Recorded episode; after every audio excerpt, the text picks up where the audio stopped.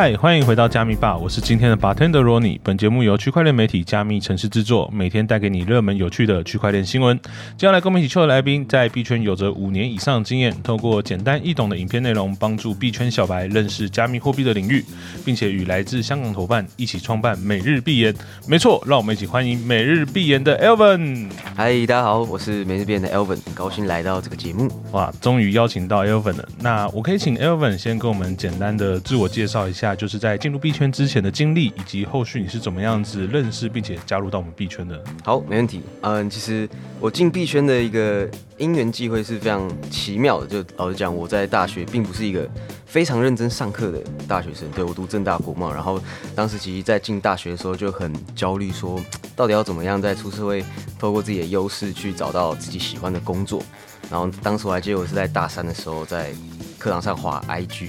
然后就因为一个 story。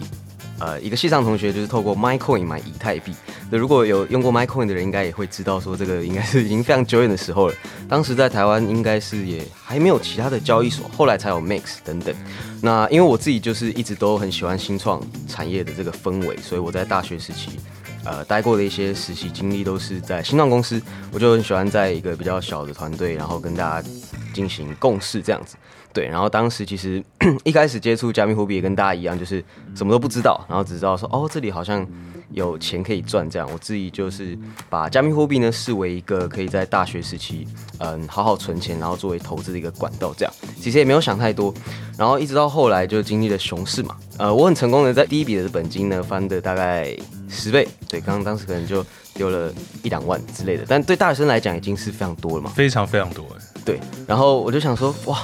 那干脆我就花更多时间来看好了。那当然就遇到熊市，那遇到熊市大家也知道后果是怎么样，就是我几乎就是把钱又亏回去了。对，然后我就一想说，不能不行，我不行这样子一直当韭菜。然后对，当时也有认识一些朋友，然后我就想说，嗯，再透过更多时间来研究白皮书啊，自己写内容这样。对，然后一直到后来呢，我就自己开始做文章的接案，然后不管是跟台湾的公司啊，或者是可能有。中国或者是香港的公司去做文章的结案，这样就从那时候开始，我就是开始练习说怎么样写有关加密货币跟区块链的内容，这样对。然后很也很幸运的，就是在去香港交换的这个这个旅程中呢，认识到现在的这个另外一位 co-founder 叫 Desmond。然后我们在大概三四年前吧，做了每日币言的 IG。然后后来呢，在二零二一年的时候，就我们决定就辞职全职做这个每日币言。这个品牌，然后一直到现在这样，对，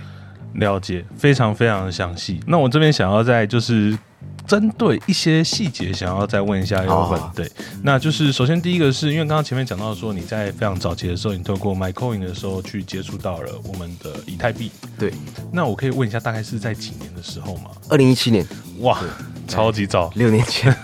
对，因为我相信现在大家大部分都用 Mix 吧，应该很少在用。对啊，台湾就 Mix Ace、Beto X 这样。对对对，那在这么早期的时候，呃，那个时候你是以一个学生的身份去接触加密货币的，那为什么你会在当时就是嗯？把这个东西当做是一个投资，而现在却把它当做是一个政治，这样的心态上的转变，为什么会有这样子发生？啊，我觉得这个问题问的非常好。对，因为其实一开始就真的像我刚刚讲的，我只是把加密货币当成是一个投资管道，因为我觉得说。在在年轻的时候，一定要多透过各种的方式去学习投资，然后让自己的嗯财产可以赚更多嘛。因为其实老实工作真的很难存钱，尤其在台北，是对，所以就是开销很大。对我没有想要就是透过股票，我觉得说可能就距离我也比较远吧。因为加密货币对我来讲是一个还新兴正在发展的技术，是。那也因为我在里面看到了很多有趣的产品。其实我一开始会陷入进去币圈，是因为 Steamy 这个。去中心化的内容平台，我就是跟 Desmond 在上面写非常多的文章，然后透过文章赚 token，然后当时非常火红的时候，甚至是一篇文章两三百美金这样，非常疯狂的时候，然后就觉得说，嗯，这跟以往的商业模式其实就颠覆了非常多，然后就让我就是打开我的好奇心去了解这个产业到底是怎么样。然后也发现到说，其实就区块链产业呢，确实有非常多适合年轻人可以啊发展以及成长的机会。这样了解，就是透过了呃币圈的一些特性，然后越了解越觉得这边有非常多的机会，然后慢慢的就变成就是全职在这边了。对，大概是这样。刚刚就是有说到说，像 Elvin，你其实从一七年到现在，我相信你也经历了非常多的一些牛熊转换。对，非常那多。我 对，那我这边想要再问一下说，呃，我们都知道说，就是每一次的熊市的时候，其实都会洗掉一波人。没错，那这样前前后后，我们掐指一算，大概也过了两三波牛熊转换了，现在也是一个熊市的阶段。是那想要问一下 Elvin，就是说，就是这样一路走来，你觉得是什么样的心态可以让你就是继续待在这个币圈的？因为我相信这一波其实又死掉更多人，尤其又是发生了像 FTX 这样的事件。对对对。对，那这边可以跟我们分享一下。嗯，老实讲，我在去年的熊市都还是有亏钱的。嗯，即使我已经可能经历了一两次熊市，在去年还是没有办法幸运的百分之百躲过。然后一直到 FTX 事件，我其实也是有钱在里面的。我觉得对 FTX 事件，对台湾人来讲，尤其是老韭菜，真的死伤惨重啊。因为老实讲，你对币圈越有信仰的老韭菜，你在 FTX 可能就亏越多钱。是对，这就是当时对我们来讲是一个蛮大的冲击的。但我觉得说，像 FTX 这样的事件发生，呃，就何尝也不是一件好事，因为让我们知道，就是币圈呃从来都没有神的存在，就是所谓的神呢，什么华尔街金童啊，都是 媒体捏造出来的。所以对我们来讲，我们可以学习到教训，就是好险我们现在还年轻，就有机会还把那些亏亏的钱呢都给赚回来。然后呢，也帮助自己说，呃，我们真的要在牛市大家都在 form 的时候呢，呃，找方式让自己可以急流勇退，然后呢，长期可以存活在这个市场上，这样。对，了解。我觉得这边的心态非常健康。那想要再延伸问一个问题，就是说，像在经过那么多的牛熊转换之后呢，跟我们的香港合伙人一起创办了每日币言。嗯，那呃，我想要问一下，就是这个契机是怎么样发生的呢？因为刚刚前面讲到说，你们两位可能在创办每日币言之前，可能你们透过写文章的方式就有一些接触，又是什么样的原因让你们说，哎，觉得说，哎，我们好像可以出来，就是认真的搞了一个媒体这样子？嗯，其实一开始啊，因为我跟 Desmond 刚好就是出社会后也一直都在币圈工作，是我们可能待过交易所啊、DeFi 团队等等的，然后一直也对这个产业就是很有兴趣。是其实我们两个为什么会能够一直合作到现在，就是我们一直都很喜欢写文章，是。然后一开始把每日编织当成一个 side project 在做，因为我们就觉得说，既然我们每天都在看不同的东西，然后我们在一间公司里面能够学习到的东西其实也有限，那不如我们就把我们闲暇的时间拿来做一个 IG 的粉砖，让更多人可以透过这个入口来了解加密货币跟币圈，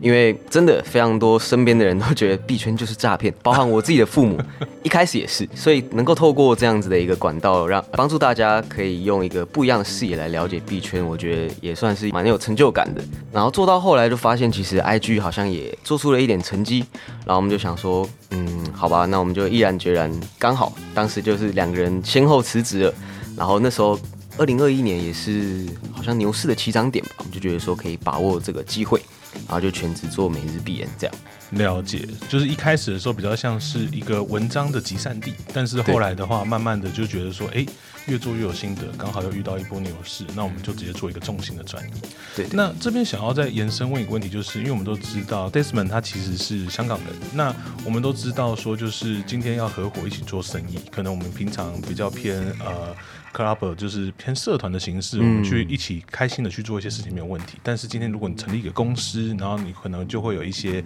需要去负担的责任，然后甚至可能可能在合伙阶段的时候，可能会有一些衍生的问题。那当时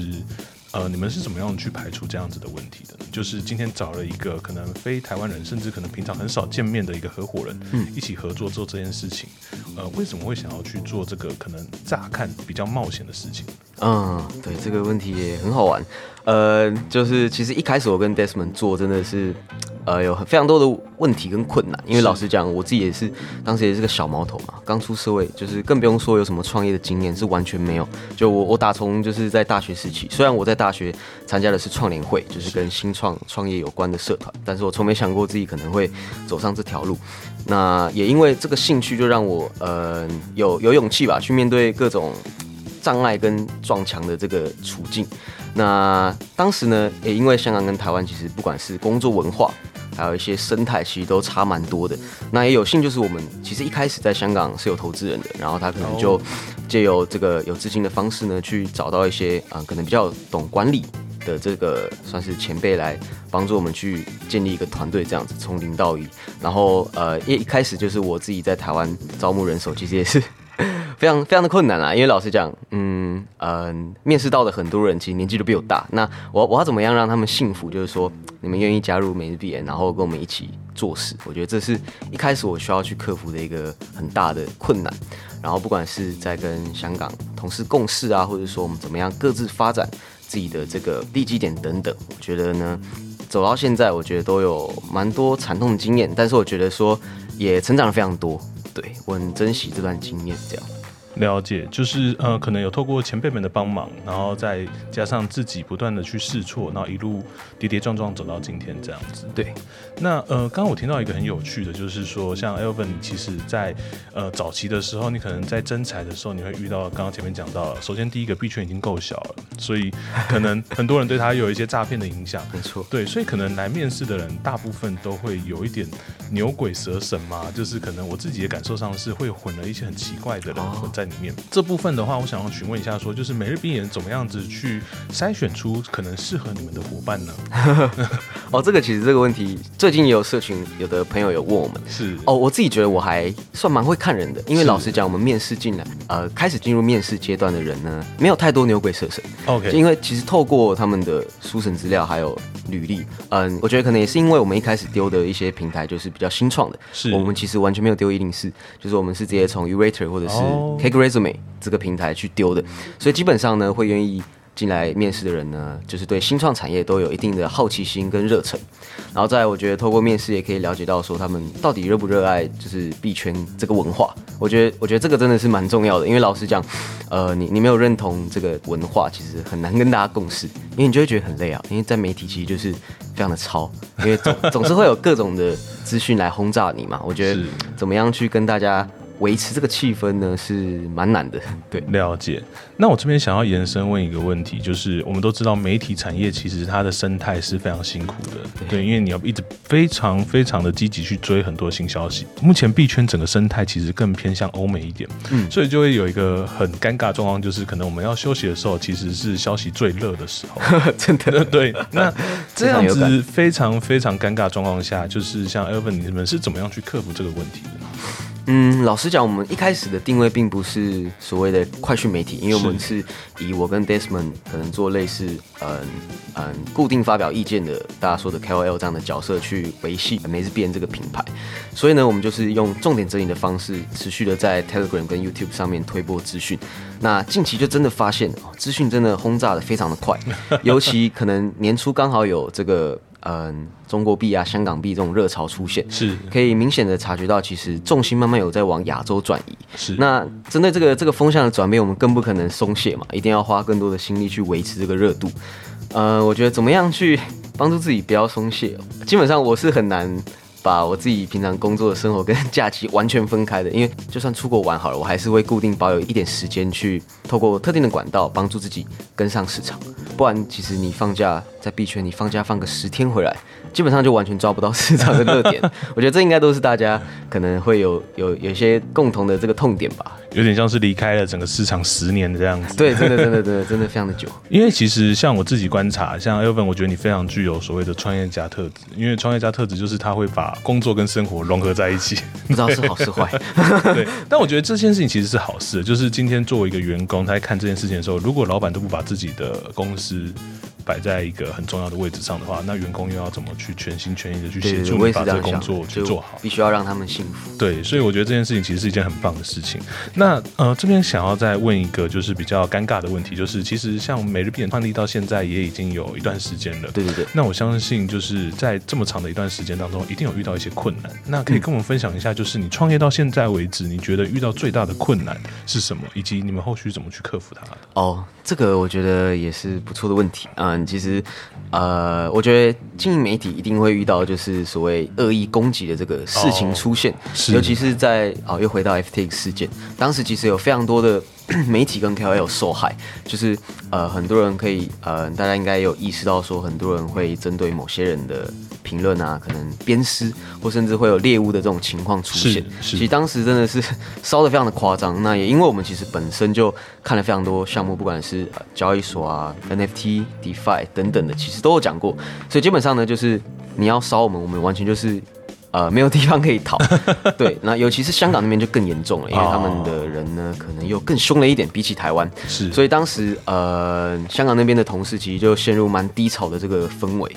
那也因为遇到这种事，就让我们更去想一下，就是呃媒体的定位。其实很多时候，嗯，一开始遇到这个事情，我会觉得比较没有办法理解，或甚至是有些呃难过的，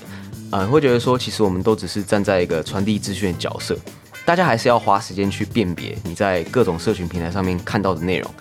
但是呢，呃，换个角度想，其实大家愿意信任我们，我们就更应该在第一次跟大家。传播这些资讯的时候呢，就已经做到筛选的动作，所以这也是我们未来的一个方向，就是说，呃，我们在进行合作伙伴在筛选的时候，可能门槛就要再提高一些。然后呢，以能够长期合作的伙伴为主，对我觉得这就是我们可以改进的一个方向。这样了解，我觉得这个是一个很好的自我反思的一个过程。因为说实在的，就是作为一个媒体，可能会常常跟非常多人合作。对，那今天 FTX，我想就算筛选了，他应该也是一个五颗星的优质合作对象。真的，真的，谁知道呢？对啊，对。所以今天可能爆出这样的事情，大家其实都是受害者。那这个时候可能。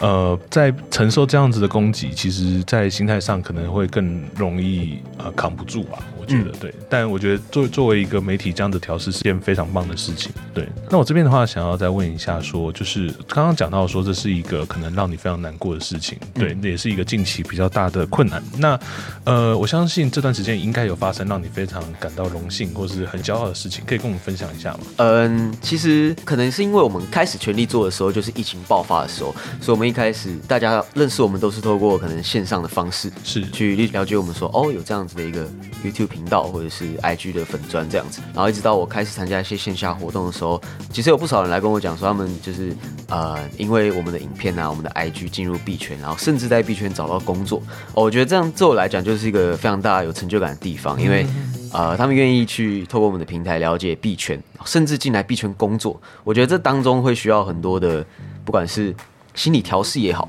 或者说他自己做功课也好，对我们来讲都是一个肯定。对，也让我觉得说，就是做。呃，内容品牌是真的有价值的，因为可以带给大家正向的帮助。这样了解，就是可以去创造一些呃自己的正向影响力，然后让币圈往更好的方向前进。这样对，因为真的太多诈骗了，应该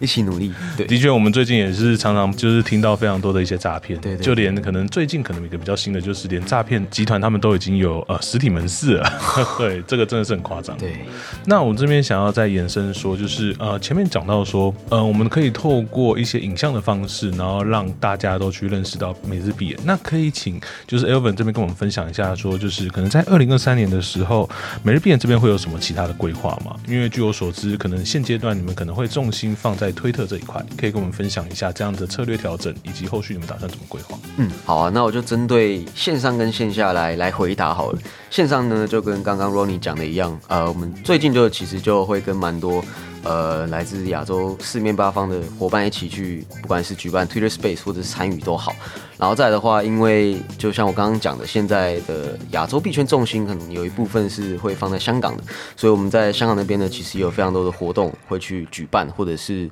呃，参加这样子，就像我三月底可能就要去香港待一阵子，因为当时其实就非常多的活动会举行这样子，因为我觉得说就蛮有趣的啊，因为去年大家都还在 FUD 说，其实亚洲的金融中心会从香港转移到新加坡嘛，但谁知道就是这两个月就是风向骤变，又回到就是说哦，香港他们要通过这个法令，可能会让散户有一个合法的管道来投资加密货币嘛，嗯对，那想当然我们会。就是牢牢抓住这个这个风口这样子，所以看说可不可以透过各种活动呢，让大家更认识到我们。再的话，呃，线下的部分我觉得也一样，就是我们一样会透过更多活动的曝光，不管是我们自己举办也好，或是跟人家协办也好，希望让更多人知道我们这个品牌。这样，我觉得我们的重心呢，一直都是以社群做拓展的，就是我想要让这个社群更大更厉害，可以集结更多对币圈有热忱的人呢，一起在社群里面大家一起成长。这样，对。了解，那我这边的话，想要再往后面问一些，就是因为像每日闭眼，呃，是一个媒体嘛，那我相信，呃，一定都会有比较擅长的领域。那 Elvin 可以跟我们分享一下，说就是可能每日闭眼它比较擅长的领域是哪些呢？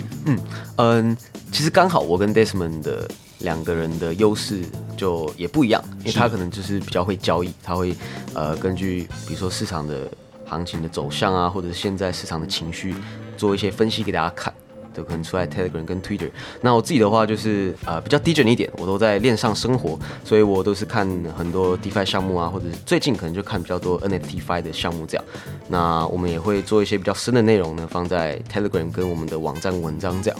了解，呃，那我想要问一下，说就是那除了这两个方向之外，每日币后续会想要往其他地方发展吗？还是说就是你们想要呃针对这个部分再去做更深更专精呢？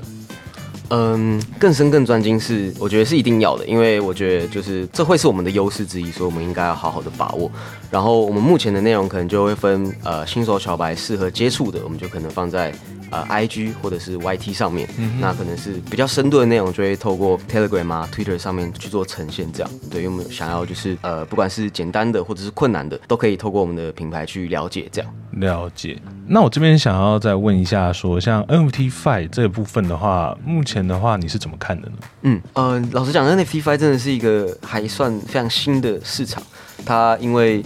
呃，我觉得是大概在去年下半年的时候，因为 Blur 开始让大家注意到，它其实为整个 NFT 市场灌入了非常多的流动性，才开始有很多 NFT Fi 的平台受到大家的关注，像是 JPEG 或者是。呃，Bando 或最近的 Paraspace 等等，那透过各种，比如说 NFT 借贷、NFT 合约，甚至是 Buy Now Pay Later 这种比较新兴的服务，呃，我觉得 NFT Fi 可能会是下一个牛市的热点这样子，所以这也是我最近呃研究的一个重心之一，对。那我觉得说它还处于一个非常早期的阶段，所以现在其实用的人还是非常的少了，基本上都是一些蓝筹 NFT 的持有者啊，或者是 NFT 的社群才会关注到，所以我也觉得说这个市场呢，其实还有非常多的机会，大家也可以多多关注。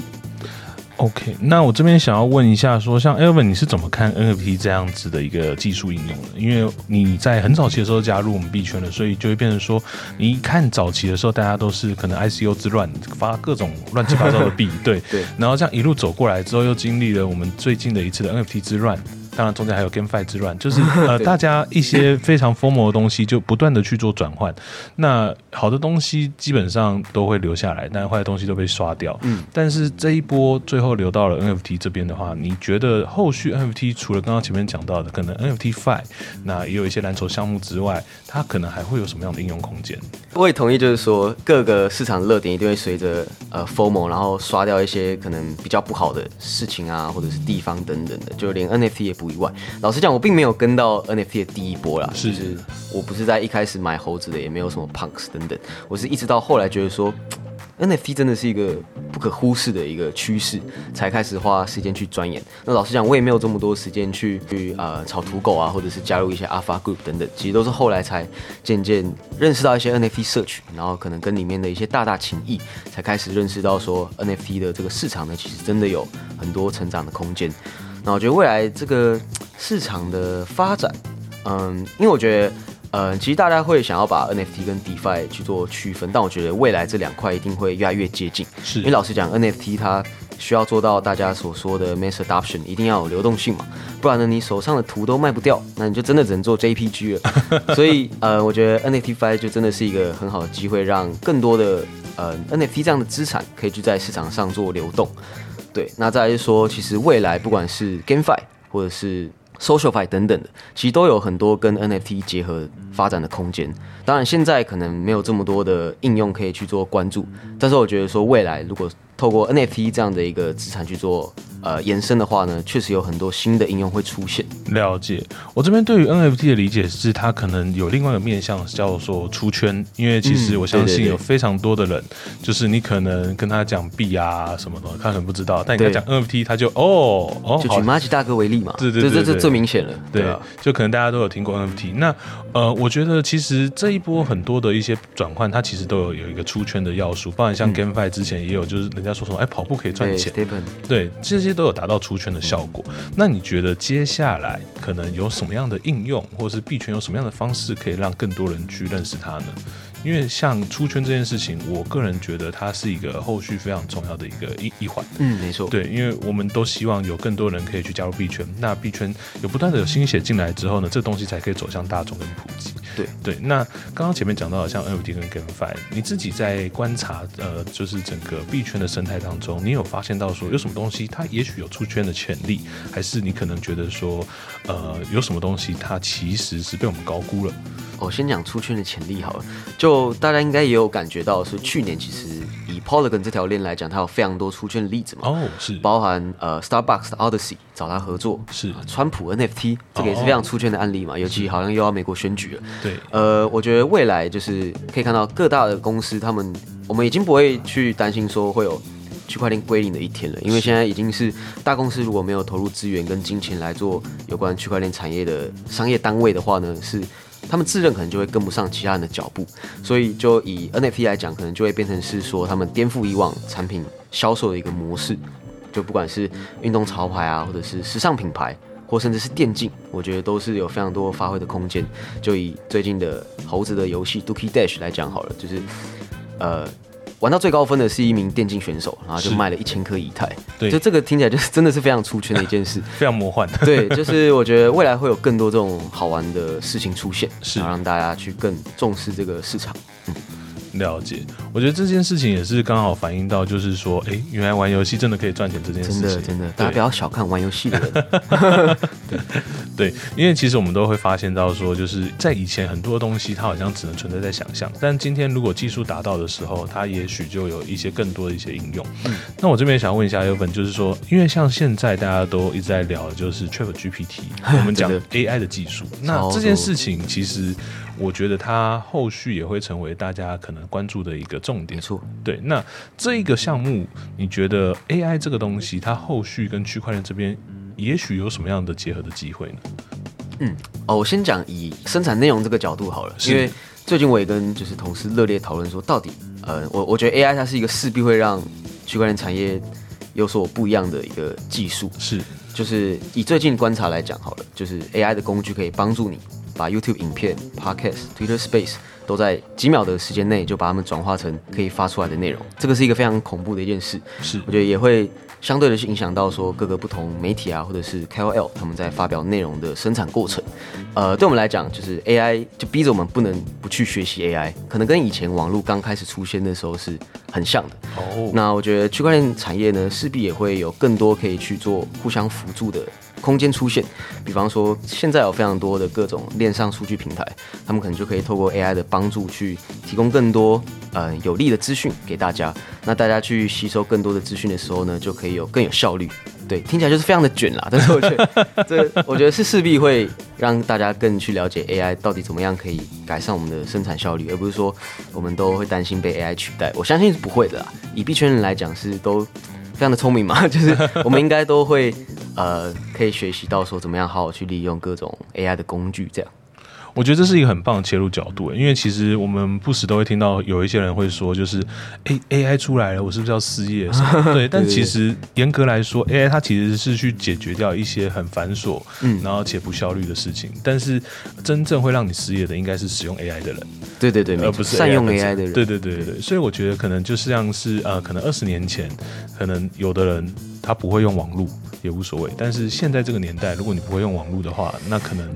有点困难，对，真的很难。那我这边的话，想要再往后延伸一个问题，嗯，就是。呃，我们回到每日闭眼这边，因为刚刚聊的有点远。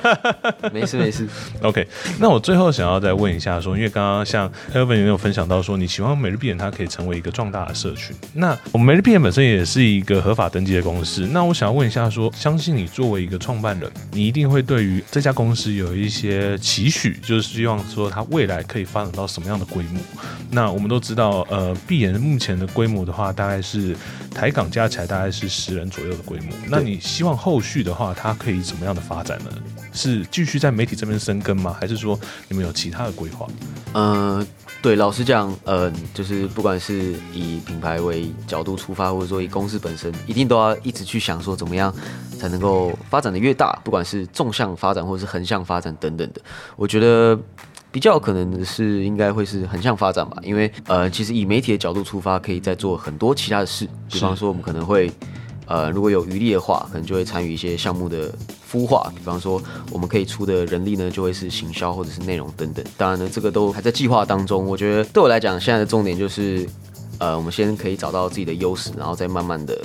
增加我们的规模，不会想要就是可能在短时间之内就把它拉升到可能变成四五十人这样的团队这样。对，然后不管是我们自己的优势，或者是我们自己的品牌的定位，我觉得都还需要时间去摸索这样。了解，先巩固好我们自己的现有品牌，然后再发挥我们的影响力。那在这件事情的同时，我们可能横向在发展其他，举例来说，像刚刚讲到的孵化器这样子的单位，嗯，然后让我们闭眼整体的状况可以往更好的方向迈进。对对对，刚刚前面讲到说闭眼就是接下来有周年庆的活动嘛，那我想要稍微问一下，说就是啊，通常周年庆这样的活动，你们会怎么去规划它呢？哦，对，让大家期待一下。对，其实这个活动呢，好像也算是算是二周年庆吧。因为老实讲，先前都是在疫情的时间，疫情爆炸这个时间，然后我们在想说，好像要办一个简单的线下活动来回馈给群友们。因为其实我们平常 Telegram 也蛮热闹的，就是嗯，很多时候都是大家甚至没有看过对方长怎样，然后就是哦看到这些网友，然后让他们可以。有一个机会互相认识到彼此，我觉得是一个还不错的机会。最熟悉的陌生人，对对对，大概就是这样。对，然后透过这个线下活动，就是不管是。跟大家好好介绍闭眼，不管是现在或未来的一些方向也好，或者是其实就比较单纯啦，想要让大家在这个场合呢，可以更认识到大家一起来同乐这样子，嗯，也算是一个维系感情的方式吧。因为我觉得在区块链产业真的，呃，社群真的是一个非常重要的元素这样子，所以希望可以固定透过这样的方式呢，去维系我们的社群这样。对。了解，哎，这边我想要问一下，说，因为像我们都知道，闭眼跟一般的可能台湾的一些媒体不太一样，是你们同时具有台湾跟香港两个团队。对，那你们在做周年庆的时候，也会有台湾跟香港两次吗？呃，基本上都会举办了，因为像像音乐我要去香港，他们也是会。会办自己的线下活动，这样就基本上都会满足到两边的群友们。那也因为其实呃很有趣的一点是，像我们台湾群可能也会有香港的群友，然后他们就会说哦自己参加不到这样哦。虽然最近香港解封了，那我觉得未来可能会办一个大的，就是也可以让香港的群友一起来参加这样。我觉得这样也蛮好玩的。对，那今年比较可惜一点就是呃可能台湾跟香港就是各自办给自己的群友去参加这样。了解，所以之后也许可以就是哎飞来台湾参加，或是飞去香港参加这种状况。对对对，希望可以这样，对吧？因为其实就来来往的时间也都蛮方便的嘛，对吧？了解。那这边刚刚前面讲到说，就是因为毕言在台湾跟香港是两个团队。那我想要问一下，像两个团队之间在沟通的时候，还有像在作业的时候，会有哪些很有趣的事情发生吗？你觉得很有趣的一点，嗯，因为像我自己的感受上，是因为有时候香港人讲的一些笑话，我可能没办法 get 到。这是真的，就是很很多时候我们都会 get 不到彼此的梗嘛。对，这个真的一开始就蛮尴尬的。是，而且其实香港人他们在工作的时候。不能说他们不带感情，就是说他们只是想要把事情做好，所以他们就基本上你也看不到什么表情跟标点符号，所以一开始就是有些无情的工作机器，对我们就会觉得说，看就是哇，好有压力，好压力哦，就连我自己都觉得好累哦。但是后来其实跟他们有很多的沟通，我觉得沟通真的蛮重要的啦，跟他们沟通说到底大家彼此在意的点是哪些，然后撇除一些误会，我觉得大家才能够走得更远，不然的话就会一直。纠结在对纠结在某些小点，然后让大家可能会呃有一些缝隙，这样子我觉得就不太好，所以可能还会影响到工作表现这样子。对对，一开始真的我们撞了不少墙。老实讲，香港跟台湾的工作文化真的差蛮多的。对，那这边的话可以跟我们简单分享，就是一到两个你觉得就是台湾跟香港这边工作文化差异最大的地方吗？好，我们就以这个行销策划这一点好了，是不是偷偷的要爆同事料？也也，我觉得就是有趣啦。因为老实讲，呃，我们本来是呃两个团队一起经营一个平台，比方说 IG 就是台台湾香港一起经营，是 YouTube 台湾香港一起经营。但是我们后来发现说，其实大家 care 的点跟受众的轮廓都不太一样。是，比方说 IG 我们的受众可能六成甚至七成是来自台湾，是，所以呢，我们就不能放太多香港的梗，或者是尽量我们表达的方式要用台湾的。表达方式来呈现内容给大家，所以呢，就会变成说，后来台湾团队会主主导呃 IG 的行销，那香港呢可能就 focus 在 Telegram 等等的，就让团队放在他们比较擅长跟适合的地方，这样。对对对，不然可能会一直打架，就会觉得说，嗯，好像没有办法把事情做得很好这样，所以我觉得找到彼此可以。发挥的空间，然后让大家都有所成长，也是蛮重要的一点。对我觉得这件事情其实很重要，因为像两个呃文化不同的团队，都是希望可以让这个品牌可以更好。对，所以有时候可能呃谁比较擅长某个领域，那就由谁来主导这件事情，也是一个很棒的解法。对对对，那除了可能像工作上可能会有一些摩擦之外，你们平常在呃私底下的交流上，你觉得有哪些很有趣的事情？哦，老实讲，香港人他们工作跟私底下真的是分得非常开，哦就是 上班模式跟下班模式这样子。对，就是基本上以就是香港同事跟我分享的，就是他们其实在下班后呢，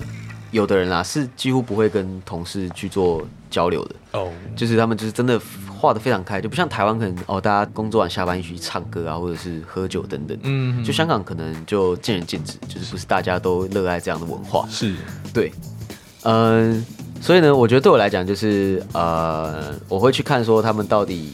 私底下愿不愿意跟你去做交涉。如果他们真的就会觉得说，哦，只是在工作的，那就我们就维持工作关系就好。对，而且何况很多尊香重尊重。对很多香港同事我也都没有见过，所以可能哦就三月是第一次看到他们的这个时间。对我也觉得说这是一个很好的机会，让我去了解一下，就是说，呃，香港人呢他们的这个呃交流模式大概到底是怎么样，了解，因为香港据我所知，它也是一个非常竞争的一个环境。非常非常。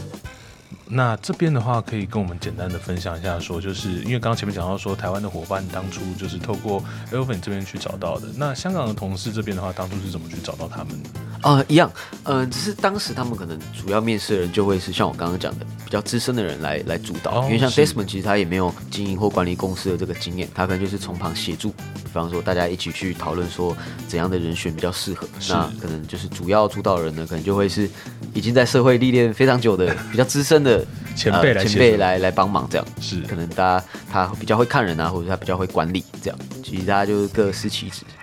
了解。好，那最后再帮大家问一个非常想知道的事情，就是如果想要加入美丽人这么优秀的团队，最基本应该要具备哪些能力呢？你觉得？嗯，哦，我觉得不要讲只讲我们好了。我觉得不管是加入我们或者是加密城市都一样。其实其实币圈大家，我觉得大家蛮看的点就是你一定要